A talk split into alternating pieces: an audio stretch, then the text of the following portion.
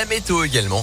Et puis surtout maintenant, on s'intéresse à l'actu et les infos avec vous. Sandrine Ollier, bonjour. Bonjour Antonin, bonjour à tous. À la une, la situation sanitaire sera réévaluée lundi matin. Le Conseil des ministres extraordinaires pourrait déboucher sur de nouvelles mesures de restriction, notamment pour le réveillon du Nouvel An.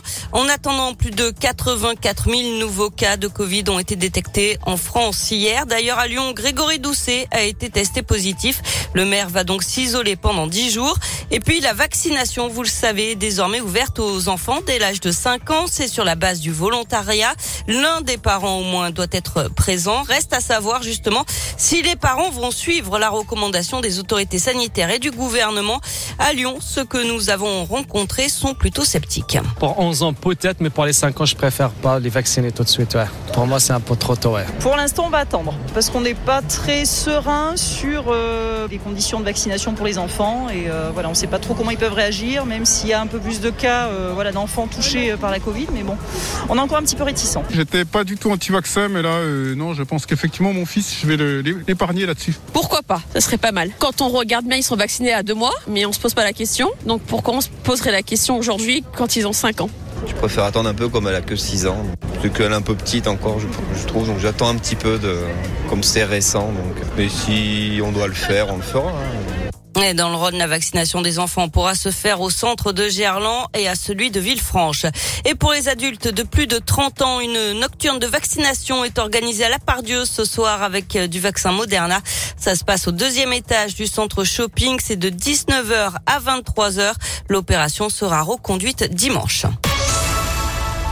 L'actualité, c'est aussi la condamnation de deux membres des Dalton à Lyon, deux hommes de 18 et 23 ans soupçonnés d'être les auteurs de tirs de mortier sur la police fin novembre dans le quartier de la Guillotière. C'était à l'occasion d'une émission de télévision. Le plus jeune écope de quatre mois avec sursis, l'autre de cinq mois de prison ferme. Dans cette affaire, un adolescent de 17 ans a été présenté à un juge pour enfants. Ce devrait être aussi le cas prochainement pour un autre du même âge.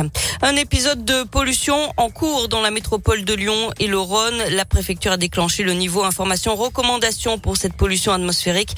Aucune mesure contraignante à ce stade, de simples recommandations de prudence pour les personnes dites vulnérables.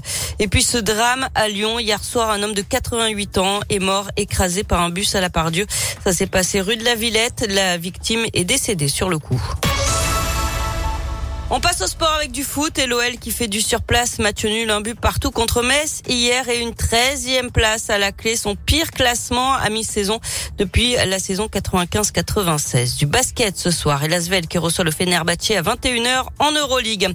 Enfin, il y a des surprises qu'on aimerait éviter. Un couple d'Américains a fait une surprenante découverte derrière le mur de la douche de son appartement. Une ruche géante, plus de 2 mètres, 80 000 abeilles y vivaient. Elles avaient produit au moins 45 kilos de miel.